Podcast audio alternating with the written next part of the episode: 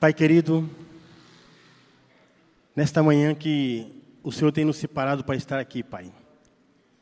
Como já foi dito aqui várias vezes, nós clamamos que Teu Espírito Santo fale com cada um de nós, fale em nossas vidas, em nossos corações, na nossa mente, nos transforme, Senhor, nos transforme, transforme a nossa maneira de pensar, a nossa maneira de agir. Seja assim em cada um de nós, no nome de Jesus. Amém. Você recebeu esse o projeto de vida? Recebeu aí? Então, é o seguinte, nós não vamos escrever nada nele hoje, tá? Você não vai escrever nada nele. Nós vamos estar falando aqui, durante o mês de janeiro, todo mês de janeiro, sobre essa série. Atualize. E cada semana, nós vamos estar falando de um tópico do nosso projeto de vida. Cada semana nós vamos estar falando de um tópico. E conforme nós vamos falando, aí aquilo que você vai entendendo, você vai anotando, você vai colocando aí. Mas o pastor Leandro tem mais para falar para vocês sobre o projeto de vida. Mas você já leve ele, já começa a pensar, já começa a escrever, começa a fazer seu projeto de vida. Tá bom? E sobre o nosso tema, atualize. Hoje nós vamos falar sobre a primeira parte do nosso projeto de vida. Que o pastor Leandro. Peguei o papel errado, tá?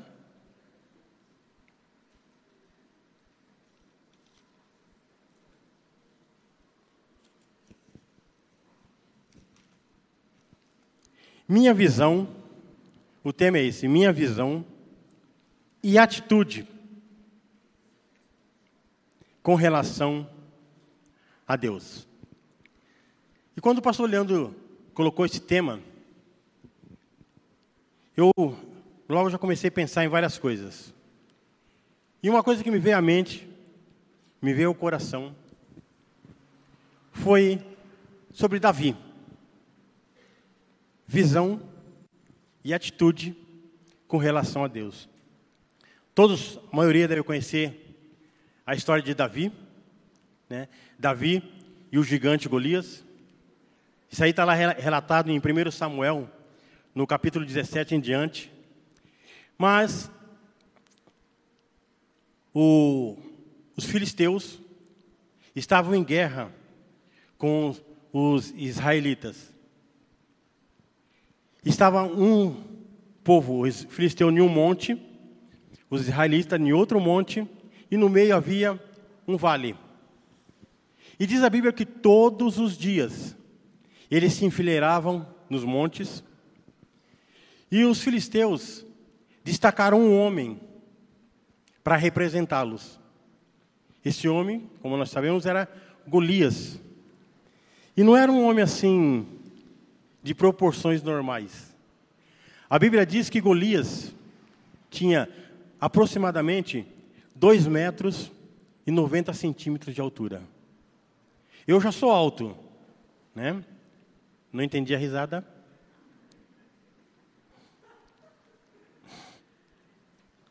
Mas a estatura normal, mediana, do brasileiro é 1,80m. Alguns faltam um pouquinho, outros passam um pouquinho, né? Mas Golias tinha 2,90 metros e 90. A altura mais ou menos de uma porta, como aquela ali, ó, não do, debaixo do piso ali, mais ou menos é 2,10 metros. E dez. A medida padrão de uma porta é mais ou menos 2,10 metros. E dez. Então você imagina, tinha 2,90 metros, e 90, tinha mais 80 centímetros acima da porta. Era muito grande. E humanamente, era impossível um homem sozinho enfrentar aquele gigante. E todos os dias, todos os dias, esse gigante saía das suas fileiras, descia ao vale e afrontava o exército de Israel, dizendo que se um, somente um homem enfrentasse ele, e quem vencesse ia ser senhor daquele povo, aquele povo que perdesse ia ser seu escravo. E todos os dias esse gigante fazia isso todos os dias.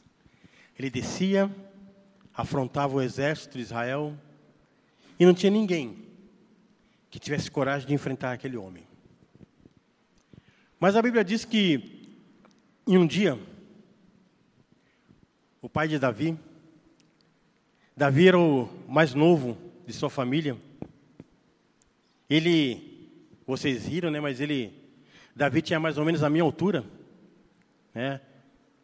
E como ele era garoto ainda, o pai dele mandou ele levar alguns pães para os seus irmãos mais velhos, os três irmãos mais velhos, que estavam na linha de frente na batalha. E Davi foi lá. Saiu de madrugada de casa e foi levar os pães lá para os seus irmãos. E chegando lá, o exército estava se preparando para todos os dias, como fazia aquilo lá, ficar enfileirado. E já faziam 40 dias que eles faziam isso. 40 dias que Golias afrontava o exército de Deus. 40 dias. E Davi foi lá levar o lanche para os seus irmãos e ouviu o que Golias disse. E Davi ficou indignado. Davi falou: Não pode ser. E as palavras de Davi foram essas: Quem é, quem é este filisteu incircunciso que afronta o exército do Deus vivo? E onde eu quero chegar com isso? Davi ele tinha uma visão exata de quem era o seu Deus. Davi tinha uma visão exata do tamanho e da importância do seu Deus. E quando ele ouviu aquele homem afrontando o exército que representava o povo de Deus, ele logo entendeu: esse homem está afrontando o meu Deus. E Davi, por conhecer o seu Deus, por ter uma visão de quem era o seu Deus, por saber da sua identidade, de quem ele era. Ele logo se apresentou para enfrentar aquele gigante. Gente, Deus faz umas coisas que não tem lógica. Quando nós estamos ligados a Deus, Deus faz umas coisas que é impossível, impossível humanamente explicar. É impossível. Davi era pequeno. O gigante, 2,90 metros. O gigante tinha espada, tinha escudo, tinha lança. Davi não tinha nada. Mas Davi sabia o que ele tinha, o Deus que ele servia, e usar aquilo que ele tinha para vencer aquele gigante. Deus usa aquilo que você tem para vencer os gigantes. Depende de como você vê o seu Deus. Depende de como você conhece o seu Deus. Aqui, quando nós falamos visão, minha visão, eu posso também falar assim, meu conhecimento em relação a Deus. Como eu conheço Deus? Às vezes, nós temos conhecimento de um Deus na teoria. Ouvimos falar de Deus. Ouvimos falar do que ele faz. Ouvimos falar do que ele fez lá com Davi. Ouvimos falar do que ele fez lá com, eu falei outro dia aqui, com Noé. Ouvimos ele falar do que Deus fez com Daniel na cova dos leões. Nós ouvimos muito. Mas e quando chega a nossa vez? Quando chega a minha vez? E eu não quero amedrontar vocês. 2022 vai ser um ano novo, um ano em que o Senhor vai abençoar. Mas eu posso falar? Você vai enfrentar o seu gigante você vai enfrentar o seu gigante. Mas a boa notícia é que nós sabemos o caminho para vencer o gigante. Nós sabemos a estratégia para vencer o gigante. Tudo depende. Tudo depende de duas coisas: como eu vejo Deus e como eu me relaciono com Deus. Como eu vejo Deus vai determinar como eu vou enfrentar as minhas adversidades, adversidades. E como relaciono com Deus vai falar das armas que eu vou usar para enfrentar esse gigante. Só terminando a história, né? Eles foram lá para o vale se enfrentar. Golias, com seu escudeiro, sua espada, seu escudo, sua lança. E Davi, apenas com uma atiradeira, né? Se nós somos traduzir hoje para ficar fácil para a gente entender, né? no meu tempo chamava estilingue, sabe? E algumas pedras. E como eu falo que as coisas de Deus não têm lógica, quando Davi se encontrou com o gigante lá no vale, o gigante novamente afrontou Davi e falou que iria matar Davi. E Davi, com um estilingue e algumas pedras, olha o que Davi fala. Davi tem conhecimento de quem é o seu Deus. Ele fala assim: Hoje mesmo eu vou te matar, eu vou cortar a tua cabeça e entregar teu corpo aos corvos. Ele ia cortar a cabeça com o quê? Ele tinha um estilingue. Ele tinha cinco pedras. E a Bíblia diz que, quando eles foram se enfrentar, Davi não esperou nada. Saiu correndo. Atirou a sua pedra. E a pedra cravou na testa do gigante, no único lugar que ela poderia bater, que ela poderia atingir o gigante. E o gigante caiu no chão. E Davi foi lá, subiu em cima do gigante, pegou a própria espada do gigante e cortou-lhe a cabeça. A visão de Deus, o relacionamento que eu tenho com Deus, faz a gente fazer coisas que nem nós acreditamos, que nem nós conseguimos explicar. E quanto mais nós conhecemos o nosso Deus, mais as nossas atitudes, mais aquilo que nós fazemos, mas aquilo que nós pensamos vão de encontro àquilo que Deus quer. Mas não é uma história tão simples. Davi, antes desse episódio, ele já tinha sido ungido como rei. O profeta Samuel já tinha ungido ele. Você vai ver lá no capítulo 16, fala sobre isso, do livro de 1 Samuel. E naquele momento que Samuel ungiu Davi, a Bíblia diz que o Espírito de Deus se apoderou da vida de Davi. Então, Davi tinha comunhão íntima com Deus.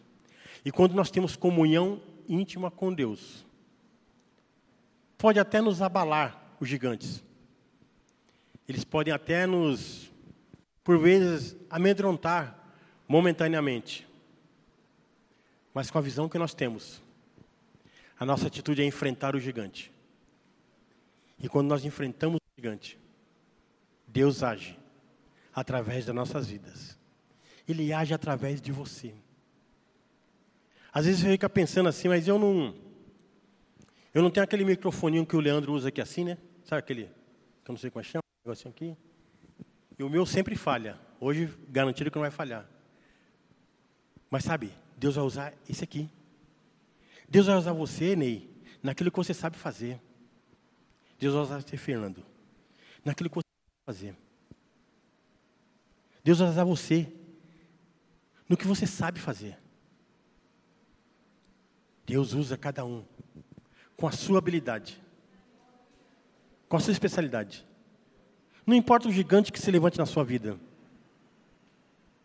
O seu relacionamento com Deus, a sua visão com Deus, vai determinar aquilo que você vai fazer.